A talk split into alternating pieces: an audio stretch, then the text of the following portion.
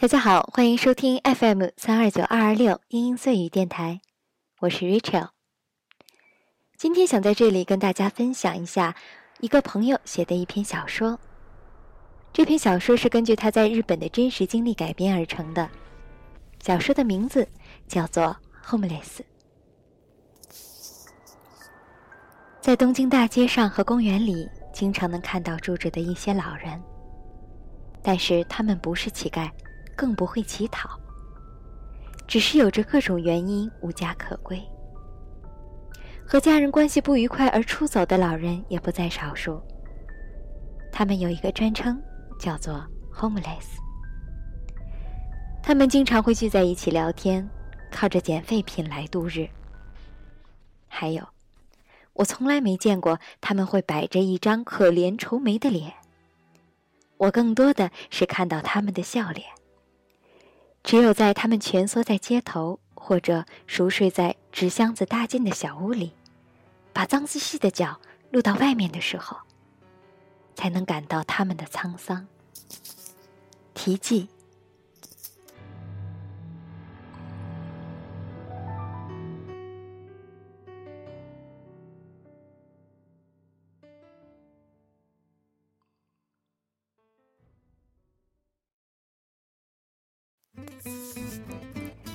在秋叶原的某个角落里，我找到了一家古朴的动画录像带出租屋，兴奋不已。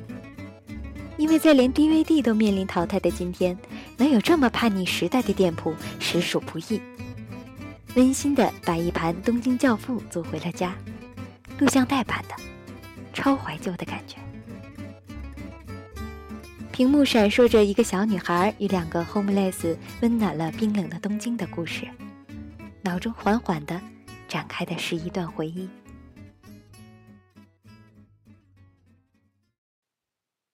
还没到傍晚，乌云就把东京给压成了黑夜，可我却是去要见我的新房东，地点是东京很拥挤的街区小岩。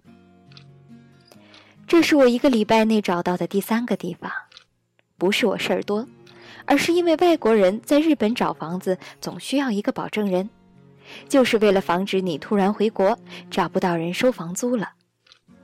所以，保证人一定是要有固定国籍、固定身份、固定家庭、固定工作、固定收入、固定电话的，没有偷税漏税、没有债务的真正的日本人。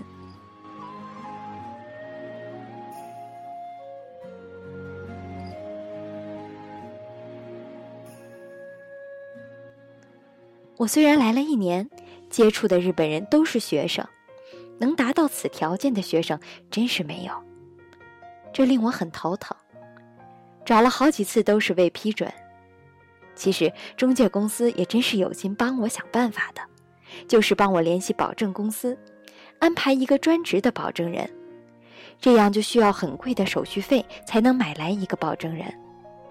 由于前几天钱包丢失，我现在穷得连水都喝不饱，就是因为没钱换一个大一点的杯子。再这样下去，半个月后睡大街将是我的归宿，从此停车场也不用停车了，也可以停我了。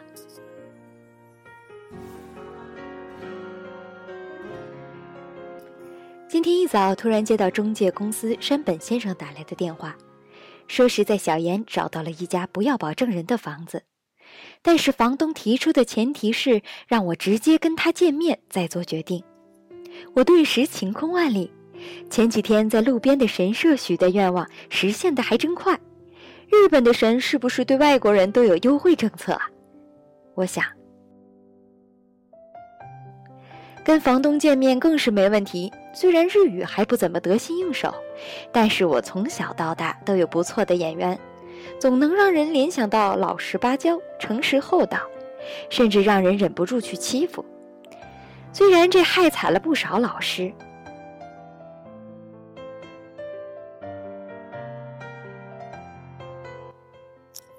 小岩是我蛮喜欢的地方。小岩是东京上个世纪五十年代就有居住区，这里的房子也都是在那个时候建立的。所以有些房子看起来就像是铁皮糊起来的帐篷，老道上楼梯都感觉台阶有些活动。但因为占了东京的地段，这些破房子的租金还都是很不菲的。这个东京最杂乱的地方，白天看似平淡，一到傍晚就变得异常开心。繁华的超市，居酒屋店员边吵边闹地发着传单；弹珠机店不断有客人进去出来；自动门每开一下，都能听到里边的嘈杂和微小的“欢迎光临”的电子录音。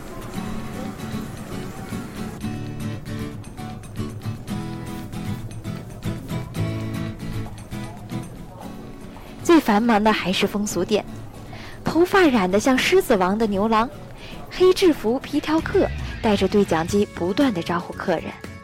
放学的高中生，水手服和美腿一条条的飘失在挂着裴勇俊大牌子的眼镜店的街角。